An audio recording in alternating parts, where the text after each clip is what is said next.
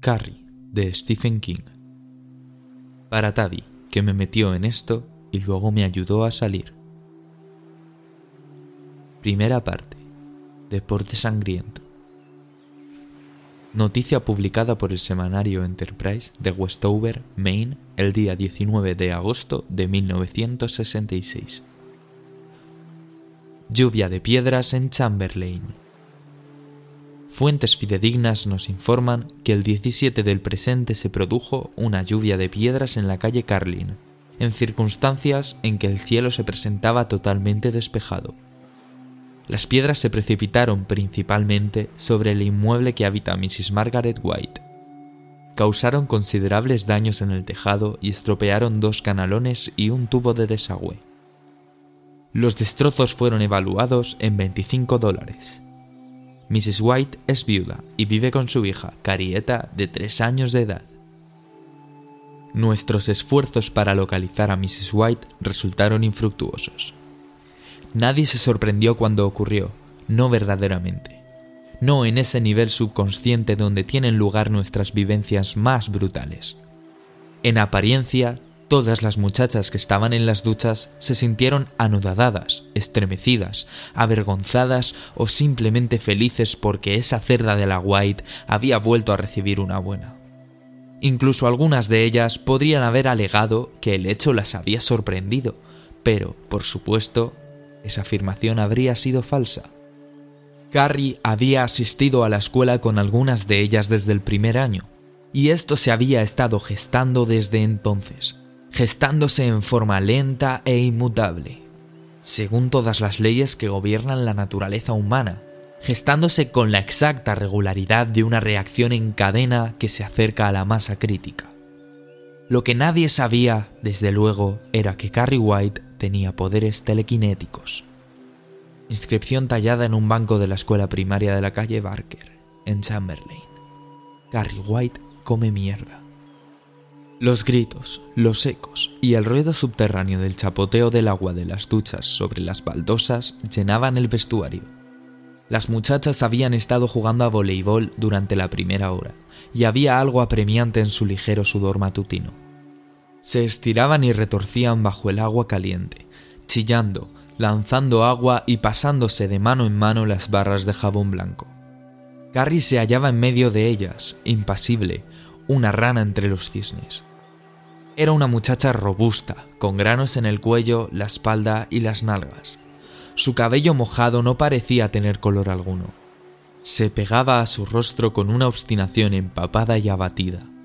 Estaba allí parada simplemente, con la cabeza ligeramente inclinada, dejando que el agua se precipitara sobre su cuerpo y cayera al suelo. Parecía la típica cabeza de turco, el perpetuo blanco de las bromas, la chica capaz de tragarse las historias más inverosímiles, objeto de todas las malas jugadas. Y lo era. En forma desesperada y constante deseaba que la escuela secundaria Ewen tuviera duchas individuales, y por lo tanto privadas, como en las escuelas de Andover y Bosford, porque se quedaban mirándola, ellas siempre se quedaban mirándola, las duchas se fueron cerrando una a una, mientras las chicas se quitaban sus gorros de baño en tonos pastel, se secaban, se ponían un spray desodorante y dirigían miradas al reloj que había sobre la puerta. Se abrocharon los sujetadores y se ajustaron las bragas. El vapor parecía suspendido en el aire y todo el lugar podría haber sido un establecimiento de baños egipcios, a no ser por el ruido sordo del estanque para baños de remolino situado en un rincón. Los gritos y los silbidos rebotaban en las paredes como el golpe seco y vibrante de las bolas de billar. Entonces Tommy me dijo que me veía horrible con eso y yo... Voy a ir con mi hermana y su marido. A él le gusta hurgarse la nariz y a ella también, así que... Demasiado tacaño para gastarse un maldito centavo, de modo que Cindy y yo...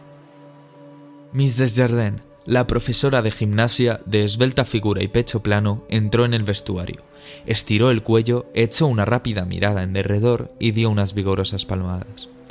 ¿Qué esperas, Carrie? ¿El juicio final? La campana sonará dentro de cinco minutos.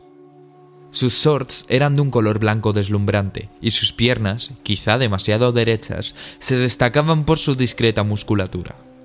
Un silbato de plata que había ganado en una competición de tiro con arco colgaba de su cuello. Las muchachas sofocaron una risita y Carrie levantó los ojos, la mirada lenta, aturdida por el calor y el ininterrumpido martilleo del agua. Ah. Fue un sonido extraño, parecido al croar de una rana que resultó grotescamente apropiado. Una vez más, las chicas ahogaron la risa. Sue Snell se había quitado la toalla de la cabeza con la velocidad de un prestidigitador que va a realizar un truco, y comenzó a peinarse rápidamente. Miss Desjardins hizo un irritado gesto de impaciencia en dirección a Carrie y salió. La muchacha cerró el grifo y la última ducha se extinguió con una gota y un gorgoteo.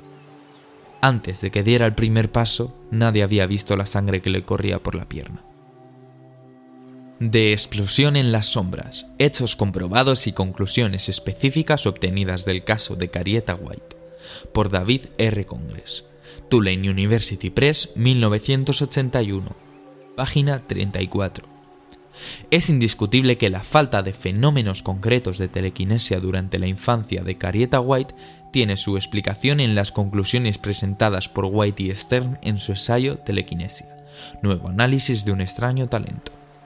Es decir, que la capacidad para mover objetos mediante el uso exclusivo de la voluntad solo se manifiesta en momento de extrema tensión.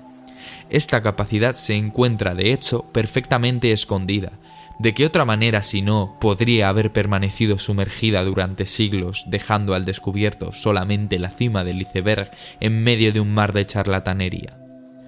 Las pruebas de que disponemos son escasas y se basan en rumores, pero, aún así, bastan para señalar que Carrie White poseía un potencial telequinésico de inmensa magnitud.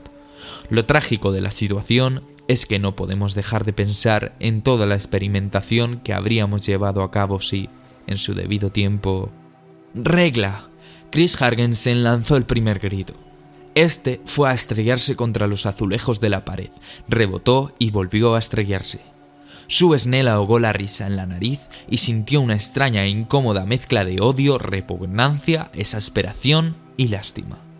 La chica tenía un aspecto tan idiota parada allí sin saber lo que le estaba ocurriendo. Santo Dios, cualquiera pensaría que nunca... ¡Regla! Se estaba convirtiendo en una salmodia, en un conjuro. Alguien en el fondo, quizá Hargensen otra vez, su no podía distinguirlo con precisión en esa selva de gritos, chillaba con ronco desenfado. ¡Que se lo tape! ¡Regla! ¡Regla! ¡Regla! Aturdida, Carrie permanecía inmóvil en el centro del círculo que empezaba a formarse. Las gotas de agua se deslizaban por su cuerpo. Se quedó parada como un buen paciente, sabiendo que la broma era a su costa, como siempre, muda y desconcertada, pero no sorprendida. Sue experimentó un asco creciente cuando las primeras oscuras gotas de la sangre de la menstruación golpearon las baldosas del piso y formaron círculos del tamaño de una moneda. Por el amor de Dios, Carrie, tienes el período, gritó Sue. Límpiate. Ah. Lanzó una mirada bobina en derredor suyo. El pelo pegado a sus mejillas seguía una línea curva que le daba la forma de un casco. Tenía una erupción de acné en un hombro. A los 16 años, la huidiza marca de la persona que ha sido hondamente herida ya aparecía claramente en sus ojos. Cree que se usan para el lápiz labial, gritó de repente Ruth Gogan con enigmático regocijo, y luego se echó a reír a carcajadas. Más tarde, Sue recordó la exclamación y la incorporó al cuadro total, pero en ese momento era solo otro sonido sin sentido en medio de la confusión. Tiene 16 años, pensaba. Tiene que saber qué es lo que le está sucediendo. Más gotas de sangre. Carrie seguía parpadeando y mirando a sus compañeras con lenta perplejidad. Helen Shire se dio vuelta y simuló que iba a vomitar. Estás sangrando, gritó de repente su furiosa. Estás sangrando, mamarracho estúpido. Carrie bajó la vista y se miró. Dio un alarido. El sonido se oyó con fuerza en el húmedo vestuario. De repente, un tampón la golpeó en el pecho y cayó a sus pies con un ruido sordo. Una mancha como una flor roja apareció en el algodón y se expandió. Entonces la risa, despectiva, horrorizada, asqueada, pareció alzarse y estallar para convertirse en algo horrible, punzante. Las chicas estaban bombardeándola con tampones y compresas higiénicas, algunos sacados de sus bolsos, otros de la estropeada expendedora automática, caían como nieve. La salmodia se convirtió en que lo tape, que lo tape, que lo tape, que lo... Su también los lanzaba y repetía la salmodia junto con las demás, sin saber muy bien qué estaba haciendo. Una frase mágica había acudido a su mente y resplandecía allí como un anuncio de neón. No haces daño a nadie, realmente no haces daño a nadie. Las palabras todavía brillaban tranquilizadoras cuando repentinamente Carrie comenzó a aullar, mientras retrocedía agitando los brazos, gruñendo e hipando.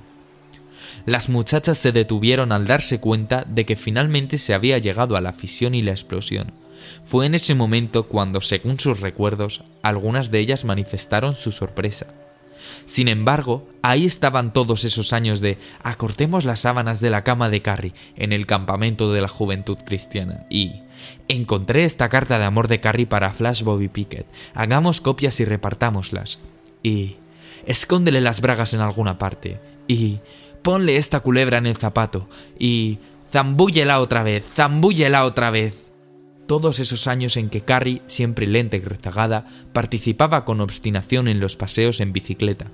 Un año conocida como adefesio y el siguiente como mamarracho, oliendo siempre a sudor, incapaz de alcanzar a las demás. Esa vez que contrajo una afección en la piel por orinar entre los matorrales junto a una hiedra urticante, sin poder impedir que todo el mundo se diera cuenta. Oye, rascaculos, ¿te pica el trasero? La tarde que se quedó dormida en la sala de estudio y Billy Preston le echó mantequilla de cacahuete en el pelo.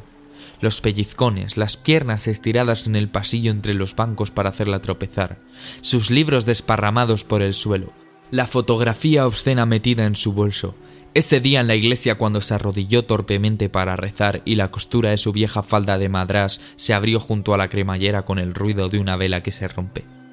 Carrie, la que era incapaz de coger la pelota con las manos aunque se la lanzaran de una distancia mínima, la que se cayó de bruces en la clase de danza moderna y se partió un diente, la que se estrellaba contra la red en los partidos de voleibol, la chica que usaba medias que siempre tenían una carrera o estaban a punto de tenerla, la que mostraba siempre una mancha de sudor bajo las mangas de sus blusas, la chica a quien Chris Hargensen llamó después de las clases desde la Kelly Fruit en el centro y le preguntó si sabía que pedo de cerdo se escribía C-A-R-R-I-E. Repentinamente se alcanzó todo esto y la masa crítica. Se encontró la definitiva y largamente buscada humillación, la última burla, la fisión retrocedió chillando en este nuevo silencio con sus gruesos brazos sobre el rostro y un tampón metido en medio del vello de su pubis. Las muchachas la observaban con ojos brillantes y solemnes. Carrie continuó hasta llegar al costado de uno de los cuatro grandes compartimentos de las duchas y lentamente se desplomó hasta quedar sentada. Gemidos lentos e impotentes la sacudían. Sus ojos giraban mostrando su húmeda blancura, como los de un puerco en el matadero. Creo que debe de ser la primera vez que...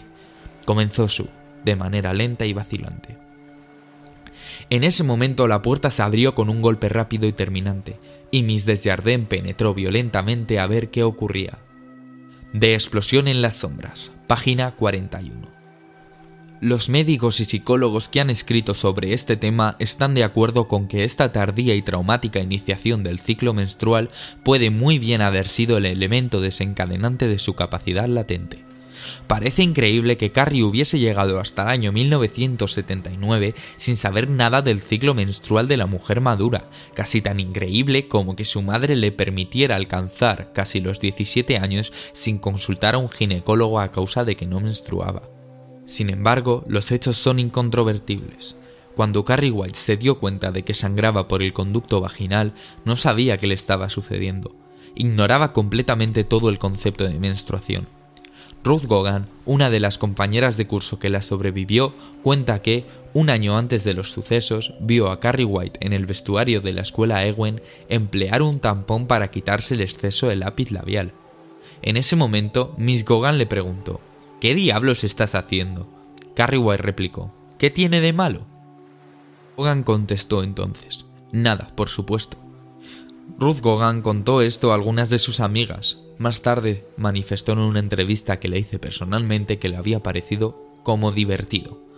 Y si en el futuro alguien intentó informar a Carrie del verdadero propósito de aquello que estaba usando para corregir su maquillaje, lo más probable es que descartaron la explicación, pensando que intentaban tomarles el pelo.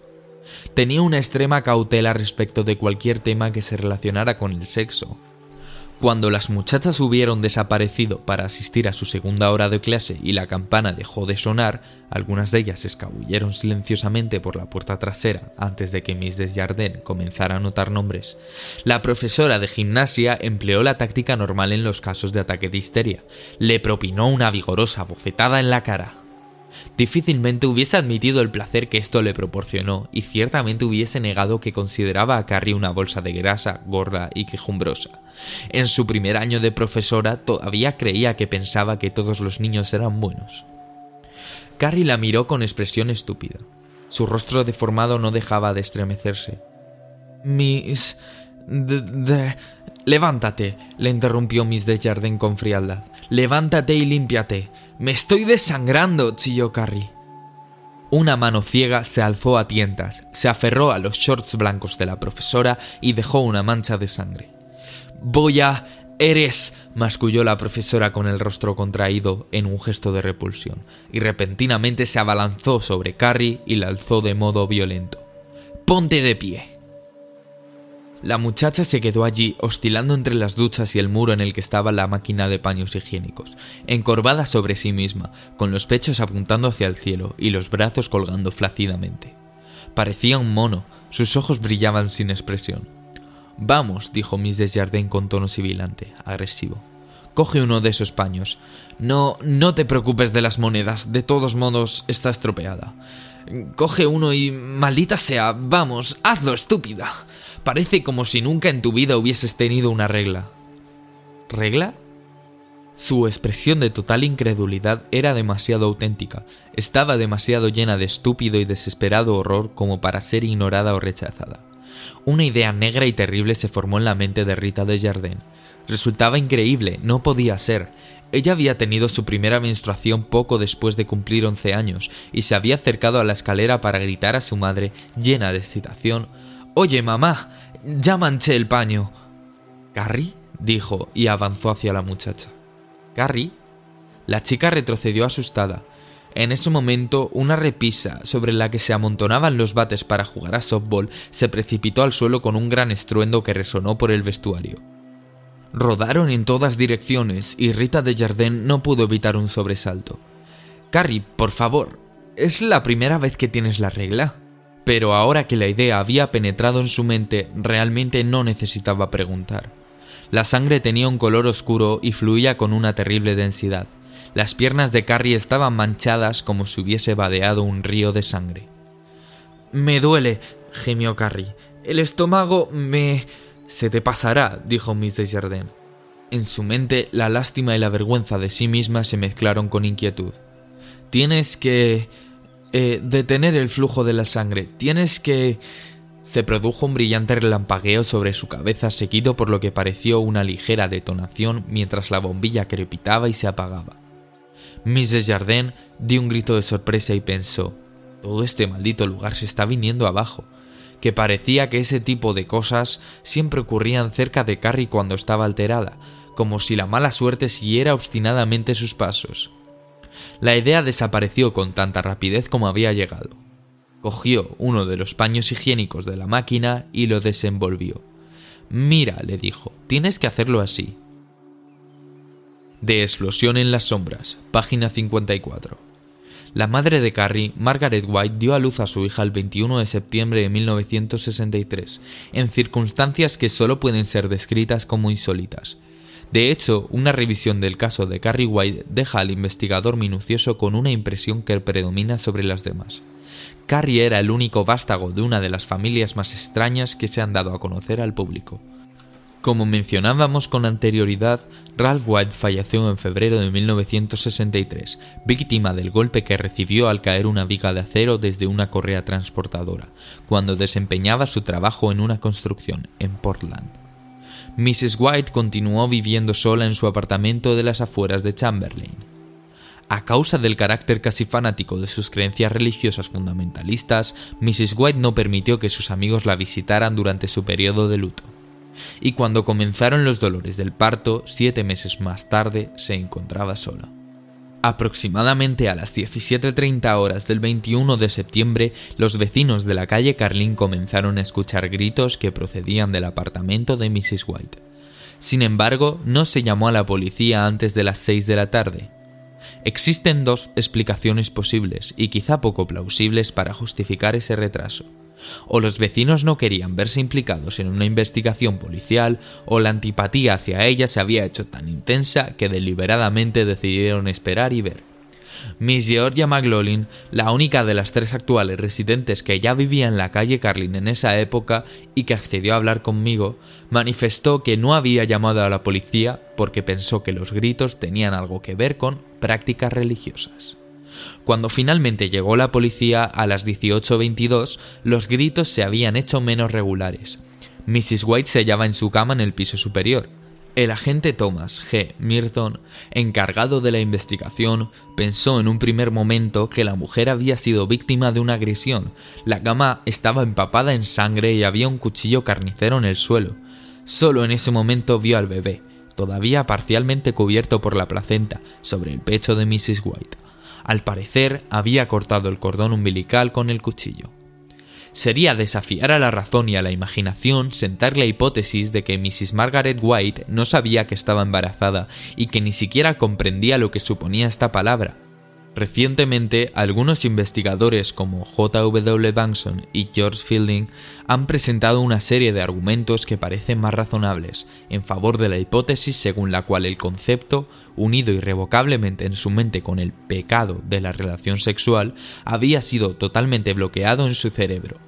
Es posible que sencillamente se negara a creer que le podía ocurrir algo parecido tenemos noticia por lo menos de tres cartas que escribió a una amiga en Kenosha, Wisconsin, que parecen probar en forma concluyente que Mrs. White pensó, desde el quinto mes en adelante, que tenía cáncer en las partes femeninas y que pronto se uniría a su marido en el cielo. Cuando Miss Desjardins llevó a Carrie a la oficina, 15 minutos más tarde, los pasillos, gracias a Dios, estaban vacíos. Las clases se desarrollaban monótonamente tras las puertas cerradas. Finalmente, Carrie había dejado de gritar, pero seguía llorando con imperturbable regularidad. La profesora había terminado poniéndole el paño higiénico ella misma y la había limpiado con toallas de papel mojadas y, por último, conseguido que se pusiera sus bragas de algodón. Dos veces intentó explicarle la prosaica realidad de la menstruación, pero Carrie se tapó los oídos con las manos y siguió llorando. Billy Delois y Henry Trenant Dos muchachos que esperaban la amonestación correspondiente por haberse escapado de la clase de francés giraron en sus sillas para seguir con ojos desorbitados lo que ocurría. Pasen, dijo Mr. Morton con energía. Pasen de inmediato.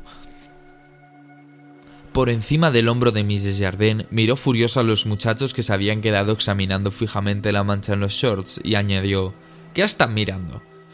Unas huellas de sangre, replicó Henry y sonrió con una especie de estúpida sorpresa. Dos horas de arresto, les lanzó Morton. Miró la marcha de sangre y parpadeó. Cerró la puerta y comenzó a buscar un formulario para accidentes en el cajón superior de su fichero. ¿Te sientes bien, eh? Carrie, le informó la profesora. Carrie White. Mr. Morton había encontrado finalmente el formulario. Mostraba una gran mancha de café. No lo va a necesitar, Mr. Morton. Supongo que fue en el trampolín. Vamos a tener que... ¿No lo, ¿No lo voy a necesitar?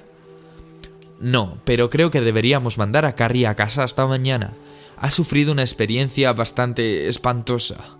Sus ojos le enviaron una señal que él captó, pero no comprendió. Sí, de acuerdo, si usted lo dice... Bien, muy bien. Morton devolvió precipitadamente el formulario al cajón y lo cerró olvidando quitar el dedo pulgar se escuchó un gruñido. Giró airosamente hacia la puerta, la abrió de un tirón, lanzó una despiadada mirada a Belly Henry y dijo en voz alta: Miss Fish, prepare un permiso para ausentarse, por favor. El nombre es Carrie Wright. White, dijo Mrs. Jardine. White, concedió Mr. Morton. Billy DeLuis se rió disimuladamente. Una semana de arresto, ladró el subdirector. Se le estaba formando una ampolla de sangre bajo la uña del pulgar. Le dolía como los demonios. El monótono llanto de Carrie parecía que no iba a terminar nunca. Miss Fish trajo la papeleta amarilla y Morton garabateó sus iniciales con el lápiz de plata. Hizo una mueca de dolor al ejercer presión sobre el pulgar. ¿Necesitas un coche? Casi, preguntó. Podemos llamar a un taxi si quieres. Ella hizo un gesto negativo. Morton observó con desagrado que se le había formado una burbuja de moco en una de las ventanillas de la nariz. Miró por encima de la cabeza de la chica hacia Miss Desjardins. Se pondrá bien, estoy segura, dijo la profesora. Carrie solo tiene que llegar hasta la calle Carlin. El aire fresco le hará bien. Morton entregó la papeleta amarilla a la muchacha y le dijo magnánimo: Ya puedes irte casi. Yo no me llamo así, Morton se echó hacia atrás y Miss Desjardins saltó como si lo hubieran golpeado en la espalda. El pesado cenicero de cerámica que estaba sobre la mesa de Morton era el pensador de Rodin con la cabeza inclinada sobre un receptáculo para las colillas, se precipitó súbitamente sobre la alfombra, como si hubiese querido ponerse a salvo de la fuerza del chillido. Las colillas y los restos del tabaco de pipa de Morton se desparramaron por la alfombra verde pálido. Escúchame bien, dijo Morton tratando de reunir algo de severidad. Sé que estás alterada, pero eso no quiere decir que voy a soportar que... Por favor, murmuró Miss Desjardins. Morton parpadeó y luego asintió secamente. Él trataba de dar la imagen de un John Wayne simpático mientras llevaba a cabo las funciones disciplinarias que constituían la tarea principal del subdirector, pero no le daba mucho resultado. La dirección generalmente representada en las cenas de la Cámara de Comercio, en las funciones de la Asociación de Padres y Profesores y en las ceremonias de entregas de premios de la Legión Americana por el director Henry Grail, habitualmente lo llamaban el simpático Mort. Los alumnos solían llamarlo más bien ese culo charlatán de la oficina, pero como muy pocos estudiantes del tipo de Billy Delois y Henry Trenant hacían uso de la palabra en las funciones de la Asociación de Padres y Profesores o en las reuniones del municipio, el punto de vista de la dirección tenía a imponerse. Por eso en aquel momento el simpático Mort, que a escondidas protegía cuidadosamente su dolorido dedo, sonrió a Carrie y le dijo Puede irse si quiere, Miss Wright, o quizá prefiere sentarse un momento hasta que se reponga. Prefiero irme, replicó entre dientes, y bruscamente se llevó la mano a la cabeza para arreglarse el pelo. Se levantó y se volvió para mirar a la profesora. Tenía los ojos desorbitados y oscuramente conscientes. Se rieron de mí, me arrojaron cosas. Siempre se han reído de mí. Mrs. Jardin solo pudo mirarla con una expresión de impotencia. Carrie alejó. Se produjo un silencio. El subdirector y la profesora la observaron mientras salía, Luego, con un sonoro y extraño esfuerzo por aclararse la garganta, Mr. Morton se puso en cuclillas cuidadosamente y comenzó a reunir en un punto los restos del cenicero. ¿Qué fue lo que pasó? La profesora de gimnasia suspiró y miró con desagrado la huella color marrón que empezaba a secarse sobre sus shorts. Le vino la regla, su primera regla, en la ducha. Morton se aclaró la voz una vez más y sus mejillas adquirieron un tono rosado. La hoja de papel que utilizaba para reunir los trozos comenzó a moverse con mayor rapidez. ¿No es un poquito... Eh, mayor para que sea la primera vez? Sí, es cierto, eso fue lo que convirtió la experiencia en algo tan traumático. No logro entender por qué su madre comenzó y luego la idea se desvaneció, olvidada momentáneamente. Creo que no dominé muy bien la situación, Morty, pero no comprendí lo que estaba sucediendo. Ella creyó que iba a morir desangrada. El subdirector levantó la cabeza con brusquedad y la miró fijamente. Creo que hasta hace media hora, continuó ella, esa chica no sabía que existiese la menstruación. Páseme ese cepillo que está ahí, Miss Desjardins, por favor. Sí, ese. Le entregó un cepillo pequeño sobre el que se leía La compañía de maderas y ferretería Chamberlain siempre se encarga de usted. Ayudándose con él, depositó el montón de cenizas sobre el papel. Supongo que, de todos modos, va a quedar algo para la aspiradora. Esta alfombra con tanto pelo es un inconveniente. Me parecía que había colocado el cenicero lejos del borde. Es curioso cómo se caen las cosas. Se golpeó la cabeza contra el escritorio y sirvió bruscamente. Me cuesta creer que una chica en esta u otra escuela secundaria pueda pasar tres años sin enterarse en absoluto de que existe la menstruación, Mrs. Jardine. A mí me cuesta mucho más, replicó ella, pero no se me ocurre otra manera de explicar su reacción. Además, siempre ha hecho de cabeza de turco entre sus compañeros. Hmm.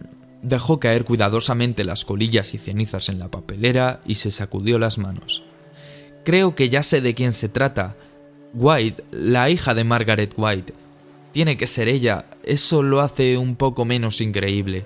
Se sentó detrás de su escritorio, sonrió y agregó como para disculparse. Son tantos. Después de unos cinco años todos los rostros empiezan a parecerse. Uno termina llamando a los chicos con los nombres de sus hermanos y cosas así. No es fácil. Por supuesto que no. Espera que lleve 20 años de trabajo como yo, dijo taciturno mirándose la ampolla de sangre. Uno se encuentra con chicos que le parecen conocidos y descubre que dio clases a sus padres el año que comenzó a enseñar. Margaret White es anterior a mi época y estoy profundamente agradecido por eso.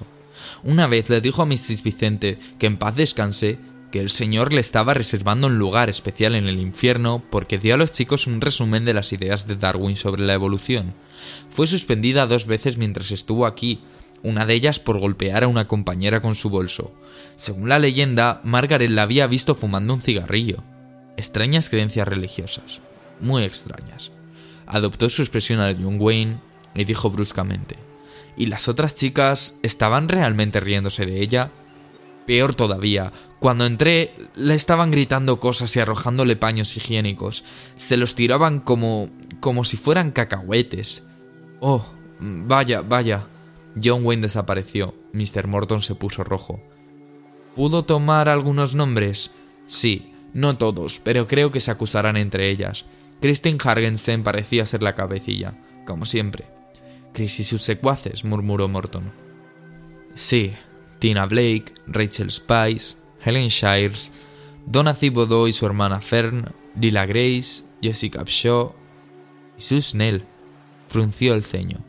No me habría esperado eso de Sue. Nunca me ha parecido el tipo de persona capaz de hacer una cosa así. ¿Les habló a las culpables? Miss Desjardins sonrió sintiéndose muy desgraciada. Las hice salir de inmediato, me puse demasiado nerviosa y Carrie tenía un ataque de histeria.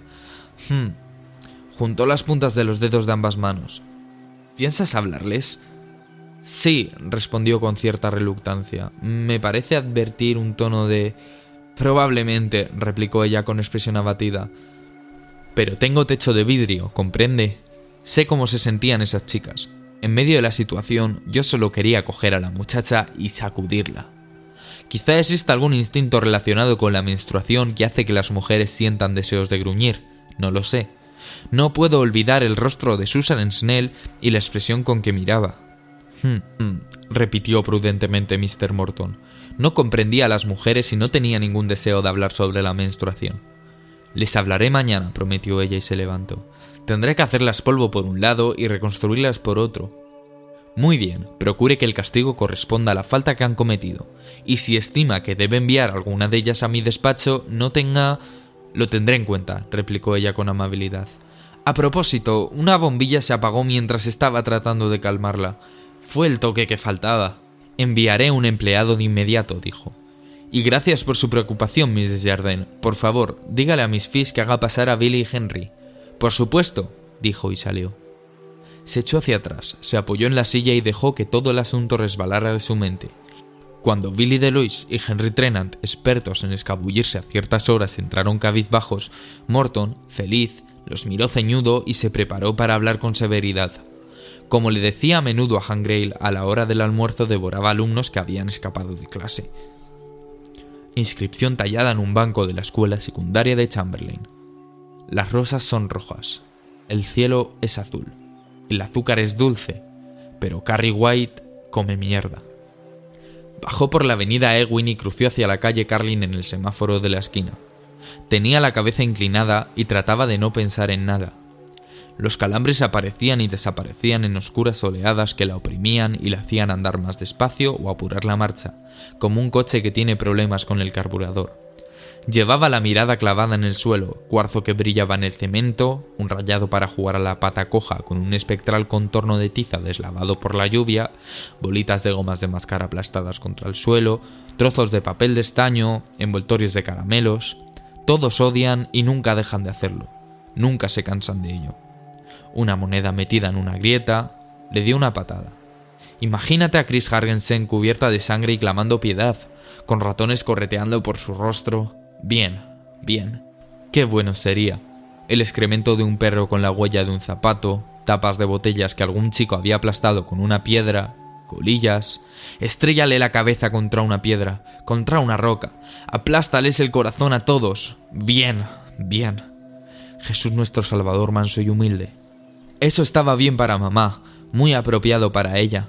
No tenía que andar entre lobos todos los días del año, en medio de un carnaval de risas, de bromas, de dedos que te señalan, de sonrisas despectivas. Y no decía mamá que un día llegará el juicio final, el hombre de esa estrella será y amargura, y ellos recibirán el azote de los escorpiones. ¿Y un ángel con una espada? Ojalá fuera hoy, y Jesús no viniera con un cordero y un callado de pastor, sino con una roca en cada mano para aplastar las risas y las burlas, para arrancar el mal y destruirlo en medio de los alaridos, un Jesús terrible cargado de sangre y de justicia. Si ella pudiera ser su brazo y su espada, había tratado de ser como las demás, había desafiado a su madre de mil pequeñas maneras, había intentado deshacer el círculo que la rodeaba como una playa desde el primer día que salió del controlado ambiente de su pequeña casa de la calle Carlin para dirigirse a la escuela primaria con su Biblia bajo el brazo. Todavía recordaba el día, las miradas, el silencio espantoso y repentino que se había producido cuando se hincó de rodillas antes de la comida, en el comedor de la escuela las risas habían comenzado ese día y había seguido escuchando su eco a través de los años. El círculo que la rodeaba era como la sangre, podías limpiarla una y otra vez y estaría siempre allí, indeleble, sucia. No había vuelto a arrodillarse en un sitio público, aunque no se lo había dicho a su madre.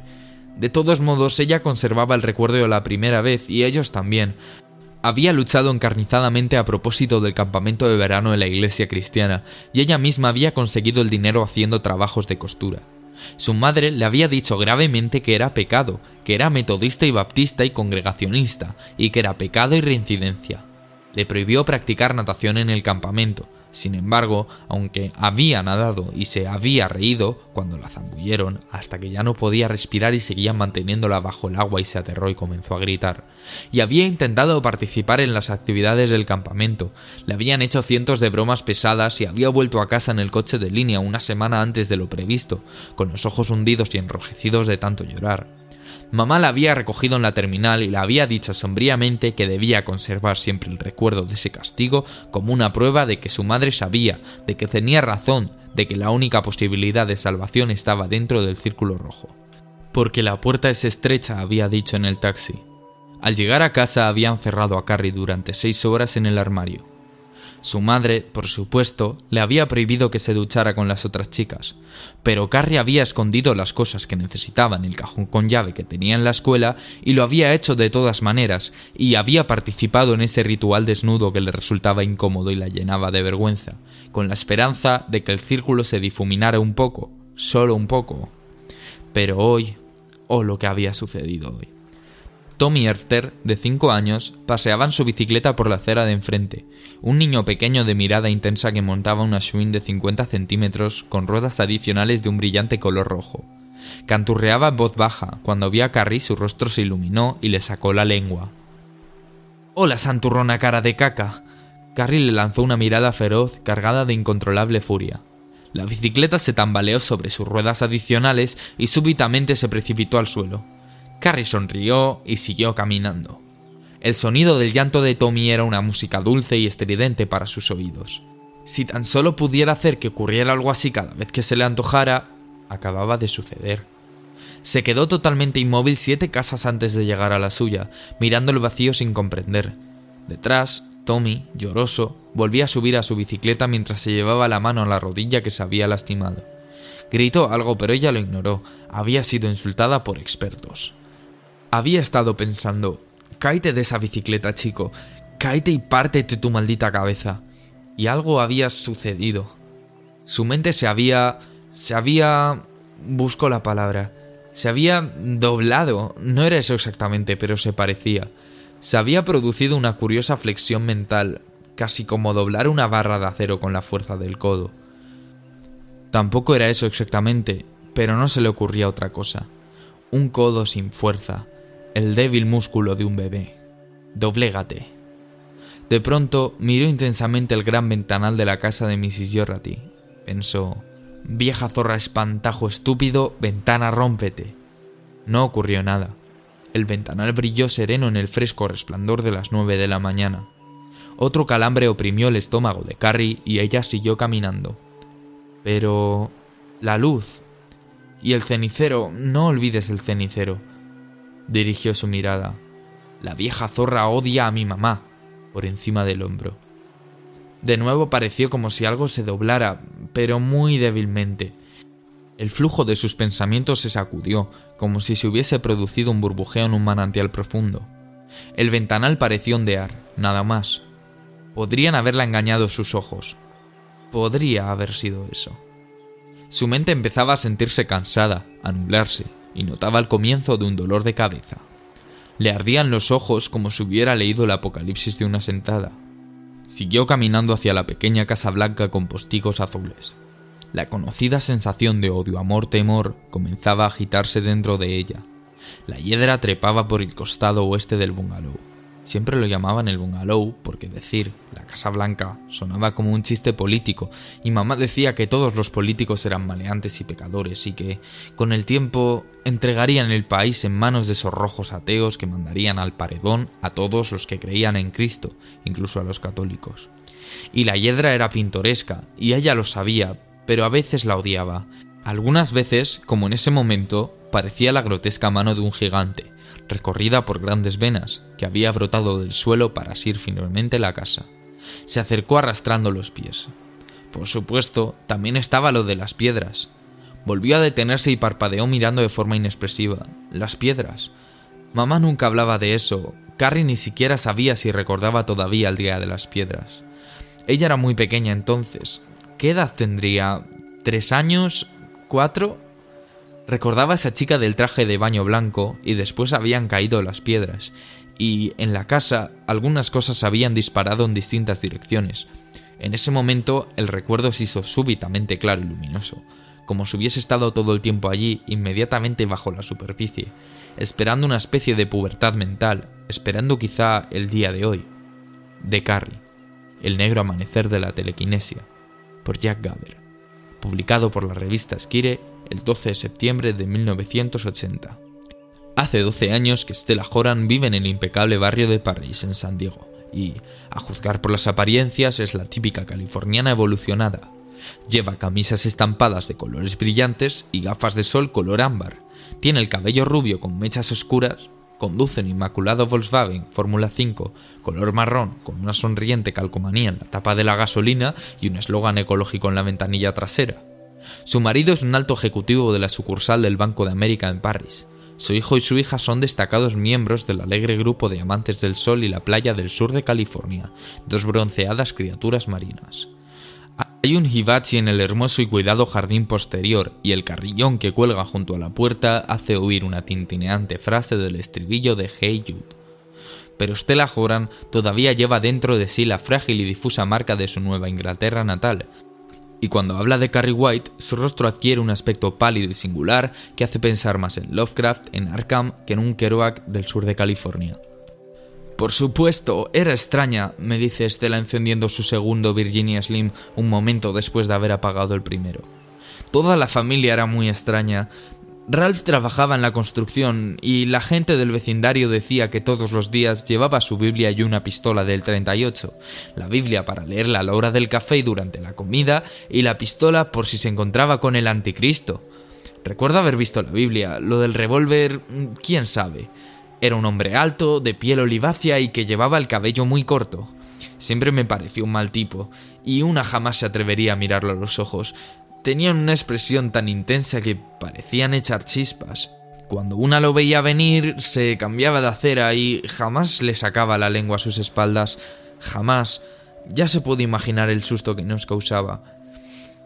Hace una pausa y lanza nubes de humo hacia las vigas de imitación secoya que cruzan el techo. Stella Horan vivió en la calle Carlin hasta los 20 años y asistió al Instituto Comercial Lewin en Moton. Recuerda claramente el episodio de las piedras. Hay momentos en que me pregunto si no habré sido yo la causante de todo. El patio trasero de ellos colindaba con el nuestro, y Mrs. White había plantado un seto vivo, pero todavía no había crecido. Solía llamar a mi mamá docenas de veces a causa del espectáculo que yo daba en el patio, pero yo usaba un traje de baño muy decente, incluso remilgado para lo que se lleva ahora, un Jansen muy sencillo de una pieza. Mrs. White hablaba durante horas sobre el escándalo que eso era para su bebé. Mi madre, bueno, ella trata de ser amable, pero tiene un temperamento tan explosivo... No sé qué fue lo que Margaret White dijo. El hecho es que mi madre perdió el control. Supongo que debió llamarle a la prostituta de Babilonia. En todo caso, mi madre le gritó que el patio era nuestro y que si a ella le daba la gana yo podía bailar desnuda la danza del vientre. Le dijo también que era una mujer de mente sucia y que dentro de la cabeza solo tenía un montón de gusanos. También hubo otros gritos, pero el resultado final fue ese. Yo quería suspender de inmediato mi baño de sol. Odio las complicaciones, me producen trastornos estomacales. Pero cuando mamá decide luchar por una causa, hay que tenerle miedo. Un día volví a casa con un pequeño bikini blanco que había comprado en Jordan Mars. Me dijo que ahora podía tomar todo el sol que quisiera. Después de todo, agregó, nuestro patio es un lugar privado. Stella Horan esbozó una sonrisa al recordar apaga el cigarrillo. Intenté discutir con ella, hacerle ver que no quería más problemas, que no deseaba que me utilizara en su pequeña guerra, pero no sirvió de nada. Tratar de detener a mi madre cuando se le mete una idea en la cabeza es como intentar parar un camión Mac que baja sin frenos por una cuesta. Además, eso no era todo, yo le tenía miedo a los White. No se puede andar con bromas con esos fanáticos religiosos. Es cierto que Ralph había muerto, pero... ¿Y si Margaret tenía todavía la pistola? Pero, con todo, ahí estaba yo un sábado por la tarde, tendida sobre una manta, empapada de loción bronceadora y escuchando en la radio un programa de los últimos éxitos musicales. Mi madre odiaba ese tipo de música y normalmente, un par de veces por lo menos en cada ocasión, me gritaba que bajara el volumen porque se estaba volviendo loca.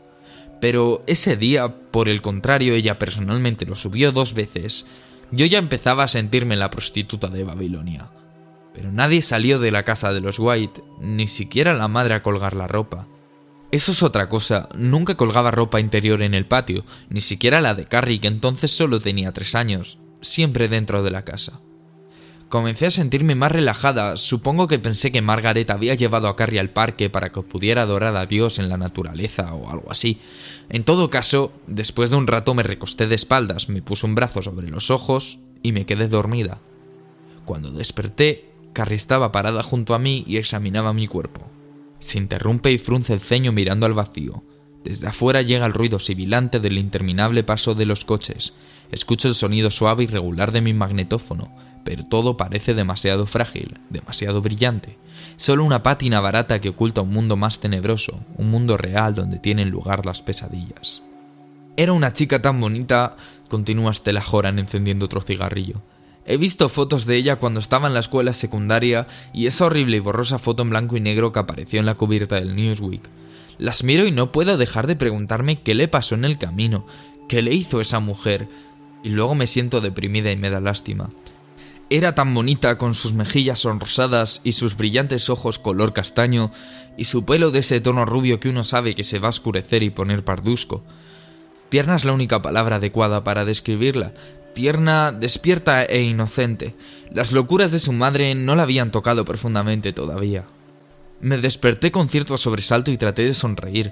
No sabía qué hacer, me sentía un poco atontada por el sol y mi mente funcionaba con lentitud, con una torpeza increíble. Hola, dije.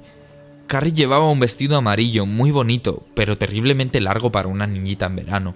Le llegaba media pierna. Ya no me sonrió, se limitó a apuntar con el dedo y decir ¿Qué son esos?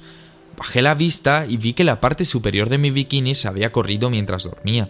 Lo puse en su lugar y respondí Son los senos, Carrie. Y ella dijo con mucha solemnidad Yo también quisiera tenerlos. Le dije, debes esperar, Carrie, no comenzarás a tenerlos hasta dentro de unos ocho o nueve años. No, no, yo no, respondió ella. Mamá dice que a las chicas buenas no les salen. Había algo extraño en esa niña de tres años, una mezcla de tristeza y mojigatería. Apenas pude creer lo que oía y lo primero que se me ocurrió fue también lo primero que dije. Bueno, yo también soy una chica buena, ¿y acaso tu madre no los tiene? Bajó la cabeza y murmuró algo tan quedamente que no lo oí. Cuando le pedí que lo repitiera, me miró desafiante y me dijo que su madre había sido mala cuando la trajo al mundo y por eso los tenía. Los llamó bultos cochinos como si hubiese sido una sola palabra. Yo no podía creer lo que había escuchado, me quedé muda de asombro. No sabía qué decir, solo nos miramos fijamente y lo único que yo quería era coger a la pequeña y llevármela a alguna parte. Fue ese el momento en que Margaret White salió de su casa y nos vio. Permaneció allí un momento como si no pudiera dar crédito a sus desorbitados ojos. Luego abrió la boca y dio un alarido, el sonido más horrible que he oído en mi vida. Me pareció que era como el ruido que haría un caimán en el pantano. Daba alaridos de furia, una furia descontrolada, enloquecida. Se puso roja, con el color de las bombas de incendios, dirigió sus puños al cielo y siguió dando gritos. Tiritaba toda entera, pensé que sufría un ataque. Su rostro estaba totalmente contraído y parecía una gárgola. Pensé que Carrie se iba a desmayar, a morirse ahí mismo. La pobre aspiró todo su aliento y se puso blanca como el papel. Su madre chilló ¡Carrie! Yo me levanté de un salto y le lancé No le grite así, debería darle vergüenza o alguna tontería parecida, no recuerdo. Carrie comenzó a caminar en dirección a su casa y se detuvo un momento. Y luego continuó, y justo antes de cruzar la línea que dividía los patios, se volvió hacia mí y me dirigió una mirada, oh, espantosa. No puedo explicarlo, llena de deseos, de odio, de temor, de desdicha.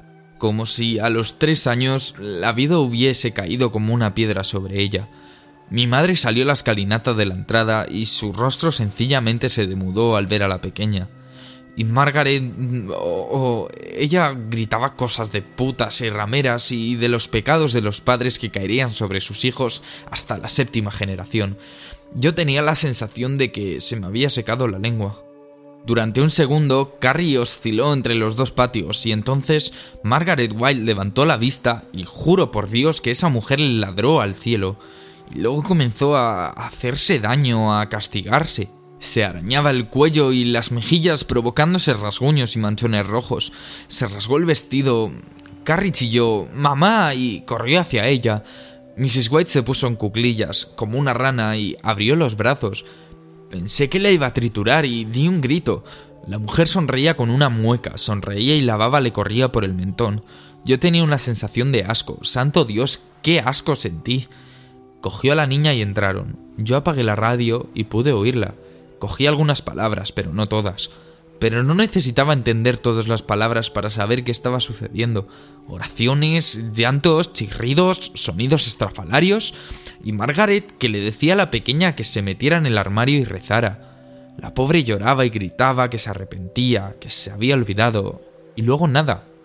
Mi madre y yo nos quedamos mirando. Nunca la había visto tan alterada, ni siquiera cuando murió mi padre, dijo la niña. Y eso fue todo.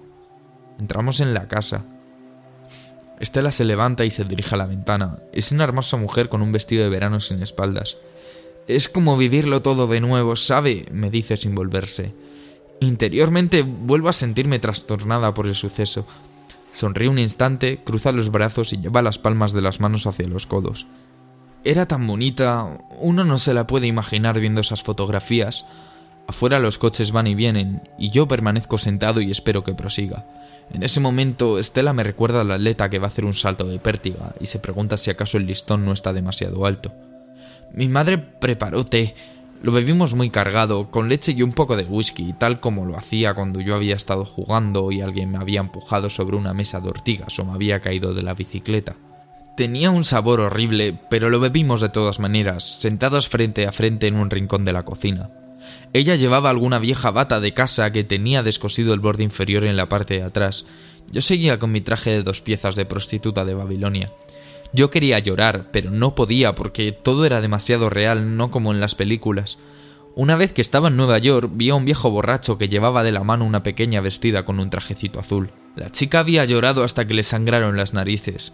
El borracho padecía gota y su cuello parecía la cámara de un neumático. Mostraba una hinchazón roja en medio de la frente y una larga cuerda blanca en la chaqueta de sarga azul que llevaba. Todo el mundo seguía yendo y viniendo, porque así muy pronto dejarían de verlos. Eso era real también. Quería decirle eso a mi madre e iba a abrir la boca en ese momento cuando sucedió lo otro. Supongo que eso es lo que a usted le interesa. Se oyó un sordo escrépito que hizo vibrar la cristalería en el armario. Fue una sensación y a la vez un sonido, algo grueso y sólido, como si alguien acabara de sacar una caja fuerte de encima del techo. Enciende un nuevo cigarrillo y comienza a fumar con rápidas bocanadas. Me acerqué a mirar a la ventana, pero no vi nada. Luego, cuando ya iba a retirarme, algo más cayó, mm, algo que lanzó destellos al sol. Por un segundo pensé que era un gran globo de vidrio. Luego se estrelló sobre el borde del techo de los White y se partió en pedazos. No era vidrio, sino un gran trozo de hielo. Iba a darme vuelta para decírselo a mamá y en ese momento empezaron a caer como lluvia se precipitaban sobre el techo de los White, sobre el patio trasero y el delantero, golpeaban la puerta exterior que daba al subterráneo, un mamparo hecho con una plancha de hojalata. Cuando el primero lo golpeó y produjo un sordo estruendo como el de la campana de una iglesia, mi madre y yo dimos un grito. Estábamos aferradas la una a la otra como un par de chicas en medio de una tormenta. De pronto se acabó, no se oía ningún ruido en la casa de los White, se veía como chorreaba por las tejas el agua del hielo que se fundía al sol. Había un gran trozo de hielo metido en el ángulo que formaba el techo con la chimenea. El brillo que despedía era tan fuerte que me dolían los ojos al mirarlo. Mi madre empezaba a preguntarme si ya todo había terminado y, en ese momento, Margaret dio un grito. El sonido nos llegó con mucha claridad, en cierto modo era peor que el anterior, porque este era un alarido de terror. Luego se escucharon golpes y ruidos metálicos como si le estuviera arrojando a la pequeña todas las cacerolas y sartenes de la casa. La puerta trasera se abrió de un golpe y volvió a cerrarse de igual manera. Nadie salió. Se escucharon nuevos gritos. Mi madre me dijo que fuera a llamar a la policía, pero yo no podía moverme. Me sentía clavada en el lugar. Mr. Kirk y su esposa Virginia salieron al patio a mirar. Los Smith también. Muy pronto todos los vecinos que se encontraban en sus casas habían salido, incluso la anciana Miss Warwick que vivía más arriba y que era sorda de un oído. Las cosas comenzaban a estrellarse, a tintinear y a romperse, botellas, vasos, qué sé yo. Y entonces la ventana lateral se partió en pedazos y vimos aparecer un extremo de la mesa de la cocina. Dios es testigo. Era un enorme mueble de caoba que arrancó la rejilla, debía pesar más de cien kilos, ¿Cómo podría una mujer, incluso una mujer fuerte, arrojar eso con tanta facilidad? ¿Qué quieres insinuar? preguntó. Yo solo se lo estoy contando, insiste ella repentinamente turbada. No le pido que me crea. Parece recobrar el aliento y luego continúa en tono categórico. No sucedió nada por espacio de unos cinco minutos, el agua corría por las canaletas de la casa, y el césped de los White estaba cubierto de hielo empezaba a derretirse rápidamente. Ríe en forma breve y cortante y apaga su cigarrillo. ¿Por qué no? Después de todo, recuerde que estábamos en agosto. Camina inciertamente hacia el sofá y luego se desvía. Y entonces las piedras, salidas de un cielo azul, completamente azul, silbando como bombas. Mi madre me gritó ¿Qué es esto? En nombre de Dios y se cubrió la cabeza con las manos. Pero yo no pude moverme, lo vi todo y no pude moverme. En todo caso no importaba, solo caían en la propiedad de los White. Una de ellas golpeó un tubo de desagüe y lo hizo precipitarse al suelo. Otras perforaron el techo y cayeron al desván. Con cada golpe el techo producía un enorme crujido y se alzaba una columna de polvo. Las que golpeaban el suelo hacían vibrar todo. Uno sentía el golpe en los pies. Nuestra porcelana tintineaba y nuestro elegante aparador de estilo se sacudía. La taza de mi madre cayó al suelo y se rompió. Al estrellarse hacían grandes hoyos en el césped, cráteres. Mrs. White contrató un chatarrero del otro extremo del pueblo para que se las llevara, y Jerry Smith, que vivía un poco más arriba, le pagó un dólar para que le dejara sacarle un pedazo a una. La llevó a la universidad, la examinaron y le dijeron que era granito común y corriente. Una de las últimas golpeó una mesita que tenía en el patio posterior y le hizo pedazos, pero no alcanzaron nada, nada que estuviera fuera de su propiedad. Se interrumpe y se vuelve desde la ventana para mirarme y su rostro muestra el cansancio de recordarlo todo. Una de sus manos juega despreocupadamente con su cabello, cortado con descuidada elegancia. Muy poco de todo esto salió en el periódico local. Cuando Billy Harris apareció para dar un vistazo, era el encargado de las noticias de la ciudad, Ella ya había hecho arreglar el techo y cuando la gente le contó que las piedras lo habían atravesado, creo que pensó que le estaban tomando el pelo. Todo el mundo se resiste a creerlo, incluso en este momento. Usted y toda la gente que lea su artículo solo querrán descartarlo con una carcajada y pensar que soy una deschavetada más que ha permanecido demasiado tiempo al sol. Pero ocurrió. Muchos de los que vivían en la misma calle vieron cómo sucedía y era tan real como el borracho que llevaba de la mano a la pequeña que tenía una hemorragia nasal. Y ahora tenemos esta otra cosa. Nadie puede desechar eso con una sonrisa. Ha muerto demasiada gente. Y esta vez no se limitó a la propiedad de los White. Stella sonríe, pero sin un vestigo de humor. Agrega... Ralph White estaba asegurado y Margaret recibió mucho dinero cuando falleció. Una doble indemnización. Él dejó la casa asegurada también, pero ella nunca recibió un centavo por eso. El daño fue causado por un acto divino, justicia poética, ¿no le parece?